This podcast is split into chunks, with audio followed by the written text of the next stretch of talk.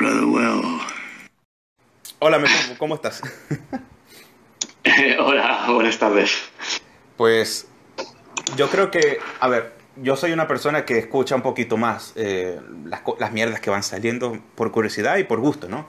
Y una de las escenas que más me ha llamado la atención últimamente ha sido la de Holanda o Países Bajos, como le puta madre le quieras llamar.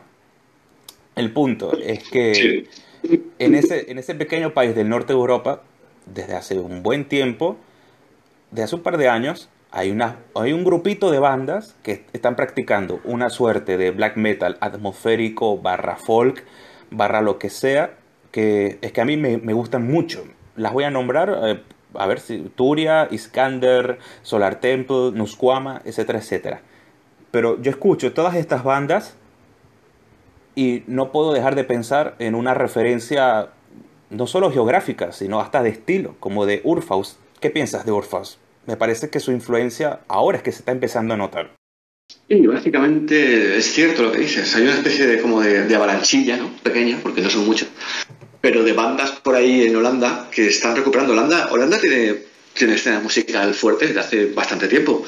Lo que pasa es que los grupos que tienen pues no son demasiado pero no sé, están bien. Tienen, yo qué sé, creo que Civil son de allí. O sea, tienen, tienen bandas bastante, bastante gordas por allí en su época que. Esto que son tercera, tercera, tercera, tercer nivel de los festivales internacionales, ¿no? Ese palo. Tercer, segundo nivel de festivales. Eh, Urfaust en realidad es, un, es una locura, porque son dos tipos, de estos que siempre van encapuchados y estas cosas que hacen ellos, que son depressive black metal, suicidal black metal de este, pero llevado casi al extremo, diría yo llevado casi al extremo. Y sí que tienen una influencia real. Otra vez es otra, otro, otro ejemplo de alguien que tiene más influencia que realmente el éxito que tiene cuando están activos. Aunque bueno, estos siguen por ahí, pero eso es otra historia. Fíjate que a mí Urfau siempre me ha parecido un grupo de borrachos neuróticos y bueno, de hecho con el último disco sacaron una botella de, no me acuerdo cómo se llama ese licor que se usa para, para emborracharte y para, y para matar ratas, no me acuerdo cómo se llama. Ya, ya te la buscaré y te paso la foto. El, el punto es que Urfao siempre me ha dado esa sensación, ¿no? Como de ser un black eh, atmosférico, súper delirante, súper de a ratos que suena ensayo, pero el disco del cual nos estamos refiriendo, que por cierto es Gaze is Teufel, a mí me parece un trabajo eh, interesantísimo, ¿eh? pero eso sí, duro de oír, las cosas como son. Son bastante duros de oír. A mí me parece su mejor disco con el siguiente, quizá. Este me gusta, aunque es más cutre pero es que la gracia de esto es que son cutres. O sea, lo que tú dices, ellos tocan como un ensayo porque ellos lo que quieren transmitir es la agonía del ser, ¿no? O sea, ellos lo que quieren es que te corten las venas oyendo su música. Su idea es el suicidio del black metal literal.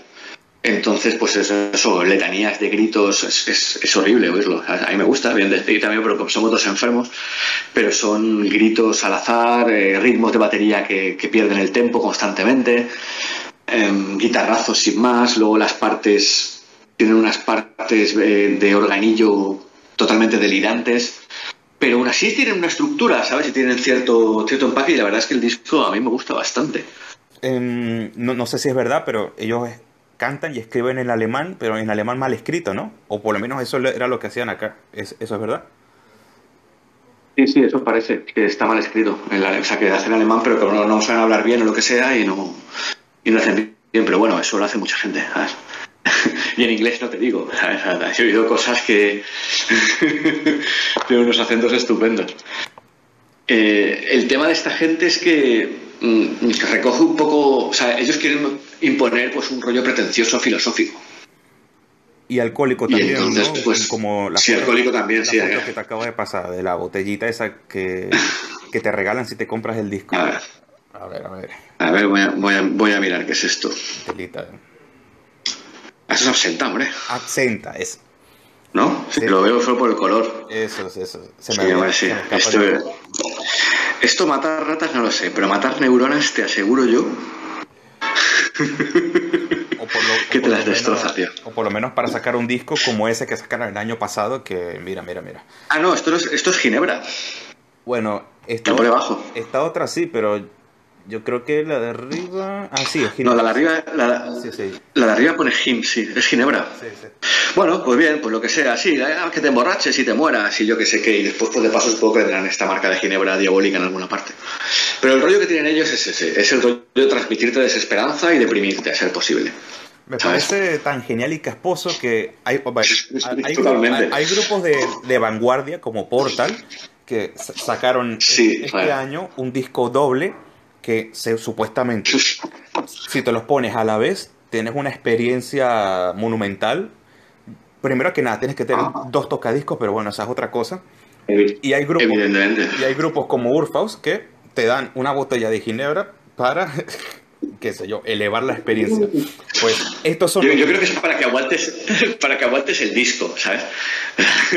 Puede ser, Te bebes esa botella de ginebra y ya te quedas ahí, ¿sabes? No puedes levantarte, no puedes ir a ninguna parte. Tienes que oírtelo por cojones. Sí, pero creo que es bastante coñazo. Pero el punto es que eh, eh, estos son los míos. Estos son mis campeones. Porque qué rancio. Oye, lo de Portal, ¿es, es verdad eso de los dos discos? Oye, que, no sé, eso es muy, es muy hipster, ¿no? Eh, bueno, sí, bueno, es que son de, de Nueva Zelanda. O sea, son de la misma camada de Ultimate y, Raritos, ¿no? y de esas bandas así. Son, Sí, súper son, son raritos, ¿no? No, sí, los conozco, pero la verdad es que lo que he oído de ellos no me, no me convence. A mí la Vanguard no me, no me convence demasiado. Bueno, así, así de flipados son que sacaron un disco doble. Uno, digamos que es el disco de verdad, haciendo las cosas que Portal ha hecho toda la vida.